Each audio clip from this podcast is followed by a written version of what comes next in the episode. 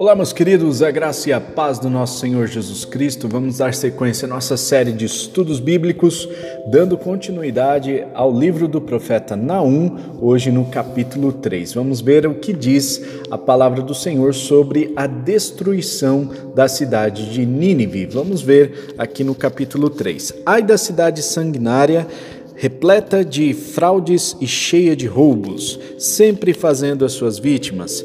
Ah, o estalo dos chicotes, o barulho das rodas, o galope dos cavalos e o sacudir dos carros de guerra.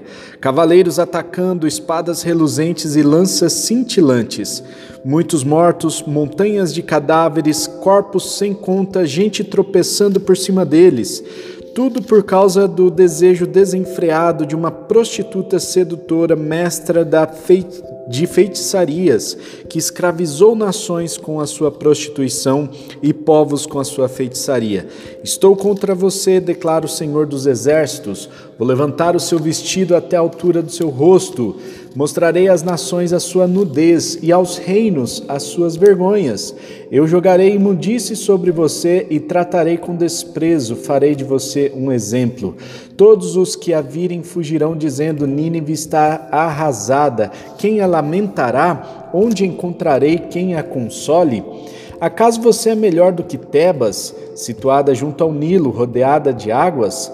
O rio era sua defesa, as águas o seu muro. A Etiópia e o Egito eram a sua força ilimitada. Fute e a Líbia estavam entre os seus aliados. Apesar disso, ela foi deportada, levada para o exílio. Em todas as esquinas, as suas crianças foram massacradas. Lançaram sortes para decidir o destino dos seus nobres. Todos os poderosos foram acorrentados. Você também ficará embriagada, irá esconder-se se tentando proteger-se do inimigo. Todas as suas fortalezas são como figueiras carregadas de figos maduros. Basta sacudi-las e os figos caem em bocas vorazes. Olhe bem para suas tropas, não passam de mulheres. As suas portas estão escancaradas para os seus inimigos. O fogo devorou as suas trancas. Reserve água para o tempo do cerco. Reforce as suas fortalezas. Entre no barro, pise a argamassa, prepare a forma para os tijolos. Mesmo assim, o fogo consumirá você, a espada a eliminará, e os gafanhotos devastadores a devorará. Multiplique-se como gafanhotos devastadores, multiplique-se como gafanhotos peregrinos. Você multiplicou os seus comerciantes, tornando-os mais numerosos que as estrelas do céu, mas os gafanhotos devastadores, eles devoram o país e depois voam para longe. Os seus guardas são como gafanhotos peregrinos, os seus oficiais como enxames de gafanhotos que se juntam sobre os muros em dias frios, mas quando o sol aparece eles voam, ninguém sabe para, para onde. Ó rei da Síria, os seus pastores dormem, os seus nobres adormecem, o seu povo está espalhado pelos montes, e não há ninguém para reuni-lo, não há cura para a sua chaga, a sua ferida é mortal. Quem ouve notícias a seu respeito bate palmas pela sua queda, pois quem não sofreu por sua crueldade sem limites? Meus queridos, nós vemos aqui no capítulo 3 do profeta Naum uma escrita poética e profética também, declarando aqui como é, Nínive seria destruída. Temos alguns detalhes, assim como no capítulo 2 nós vemos detalhes ah, assim absolutos daquilo que aconteceu com a destruição de Nínive, e a gente vê agora no capítulo 3 que temos alguns detalhes. É, horríveis, né? Então a cena era de destruição total, corpos espalhado, espalhados por toda a cidade, muito sangue sendo derramado e as pessoas que chegavam até a cidade precisavam se desviar dos corpos, tropeçando sobre os corpos. Então o cenário é realmente horrível a, a cena aqui, né? No entanto, nós vemos que Nínive é, teve aqui pelo menos três pecados, três grandes pecados citados aqui no capítulo 3 que foram o motivo da sua queda. Deus, ele é justo, Deus ele praticou a justiça para com Nínive, porque Nínive tinha esses três pecados bem claros na vida deles. Né? Então, primeiro, Nínive era muito sanguinária. Essa cidade, não apenas a cidade, mas a cidade que representava o Império Assírio, eram é, é, os assírios eram muito sanguinários. Né? Então,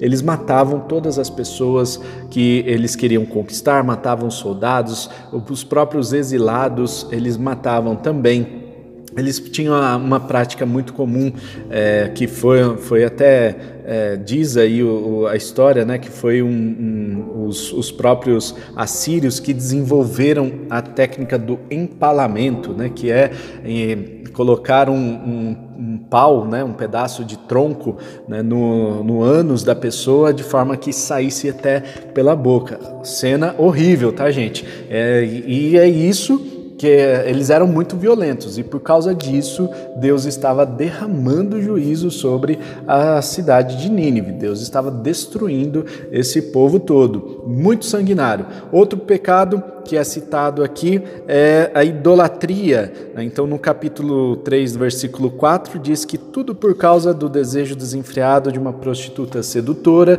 e também mestra de feitiçarias, ou seja, estava fazendo aqui uma afronta.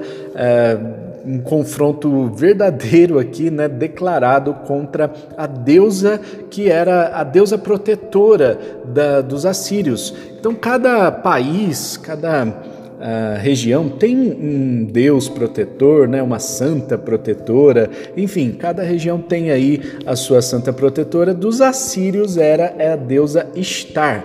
A deusa Ishtar era ah, uma representação de, da deusa do amor, deusa da guerra e deusa da paixão sexual. Então, nós vemos aqui a, a, a descrição do profeta Naum é de. É, de uma prostituta, né? Uma, é, essa deusa ela acabou é, sendo desmascarada e ela é colocada diante de todos com o seu vestido é, para cima, né? Ou seja, o seu vestido foi levantado e a sua nudez foi mostrada para todas as pessoas. Ou seja, é, Deus estava mostrando aqui que essa deusa ela passaria vergonha, né? ela seria destruída, essa deusa Estar viria a, a não existir mais a, como, como objeto de adoração dos ninivitas e dos assírios. Ou seja,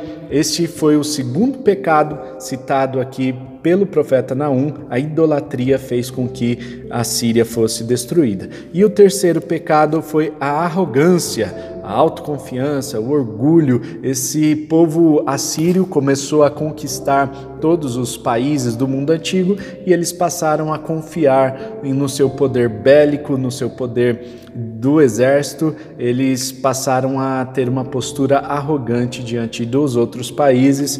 Isso fez com que Deus se irasse contra eles, comparando-os com Tebas, uma cidade que foi destruída no ano 663 e a destruição, segundo aqui o profeta Naum, foi também por causa da arrogância desta cidade que, que se dizia impenetrável, né? uma cidade que estava rodeada por rios, então eles se eles confiavam nessa proteção natural e, na verdade, eles foram destruídos. Assim como Tebas, uma cidade egípcia, Nínive se achava impenetrável, tinha uma muralha fortificada, uma cidade que era protegida, no entanto, essa cidade foi invadida e destruída. O rio que cortava a cidade, como nós falamos no devocional anterior, o rio foi utilizado como instrumento para derrubar os muros da cidade. O rio foi represado e quando a represa foi destruída, foi, as águas foram liberadas, a violência foi tamanha que destruiu parte do muro e parte de algumas construções da cidade, fazendo com que a muralha fosse quebrada, derrubada e os babilônicos pudessem entrar naquela cidade. A Babilônia seria o grande instrumento de Deus para a destruição da cidade de Nínive, que é, nós vemos aqui que é comparada com uma praga de gafanhotos. Então, é, no finalzinho do capítulo 3, nós vemos essa figura dos gafanhotos, nós vemos dois tipos de gafanhotos aqui descritos, e como nós já falamos lá no estudo do profeta Joel, aqui não quer dizer que existem é, gafanhotos ou espíritos malignos por trás desses tipos de gafanhotos, tá? Não é o gafanhoto devorador que é o, o, o, o problema, mas aqui tá, está uh, se fazendo uma analogia uh, em relação aos tipos de gafanhotos, dois tipos né, de, uh, de gafanhotos que existia naquela época. Eram gafanhotos que peregrinavam, ou seja, que eles migravam em certa época do ano. Né? Então, o nome do, desse tipo de, de gafanhoto né, era lacustas. Né? Lacustas era então é, esses gafanhotos que locustas, lo, locustas, desculpa. Locustas eram os gafanhotos que viviam ali naquela região e havia muitas pragas de gafanhotos. E esses gafanhotos, eles é, chegavam num lugar, eles comiam toda a plantação, destruíam a cidade e depois eles iam para outros lugares. E por isso é, atribuía-se a cada fase do, do crescimento do gafanhoto um nome para ele. Tá? Então, nós temos aqui o gafanhoto peregrino, o gafanhoto devastador, que passa, pa, como é, a ilustração aqui é como se ele tivesse passado pela cidade de Nínive e deixado apenas destruição quando, elas, é, quando eles migraram. E para encerrar o capítulo 3 do profeta Naum, eu achei muito interessante. O profeta Naum termina assim como ele terminou, assim como o profeta Jonas termina os seus escritos com uma pergunta, uma pergunta retórica, é claro, que fica sem a resposta no final, mas é uma pergunta que é, que traz um pouco do sentimento do profeta em relação a tudo aquilo que estava acontecendo. Essa lamentação escrita pelo profeta Naum era algo muito comum, uma poesia daquela época escrita pelo lamentando pela destruição da cidade de Nínive antes mesmo dela ter acontecido. E o texto termina no versículo 19 dizendo: "Não há cura para sua chaga, sua ferida é mortal". Ou seja, o juízo, eh, o, o destino da cidade de Nínive já estava determinado. Quem ouve notícias a seu respeito bate palmas pela sua queda, ou seja, as pessoas iriam celebrar a queda dos assírios.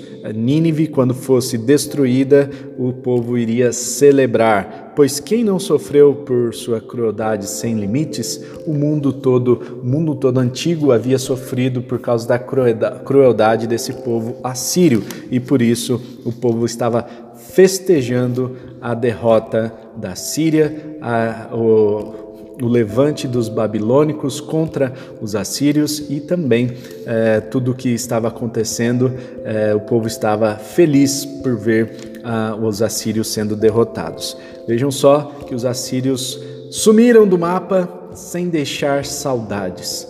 Que pena! Era um império muito grande que poderia ter contribuído muito para o crescimento da economia mundial. No entanto, eles foram destruídos e não deixaram saudades para ninguém. Vamos orar?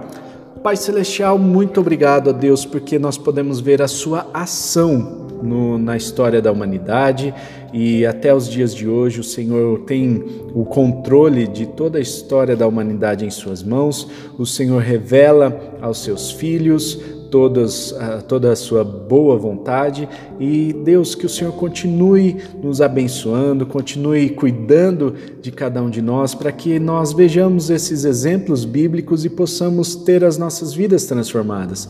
Que o Senhor nos ajude a vencer todo tipo de é, violência, de não compactuar com a violência ao nosso redor, que o Senhor nos ajude a vencer todo tipo de idolatria e que o Senhor nos ajude a vencer a arrogância, a autoconfiança, o orgulho, que nós sejamos pessoas humildes, que dependem do Senhor e confiam que o Senhor está cuidando de cada detalhe das nossas vidas, que assim nós possamos glorificar o teu santo nome. É o que nós oramos em nome de Jesus. Amém e amém. Amém, meus queridos. Não se esqueça de compartilhar esse vídeo e se inscrever no nosso canal para ficar por dentro das novidades. E nós temos feito aqui os devocionais praticamente todos os dias, né, de segunda a sexta, porque nós queremos formar um exército de leitores da palavra de Deus, pessoas comprometidas em é, ser cristãos genuínos que leem e estudam a palavra de Deus e que levam o cristianismo a sério, né? Então, tamo junto, um forte abraço, até amanhã, tchau!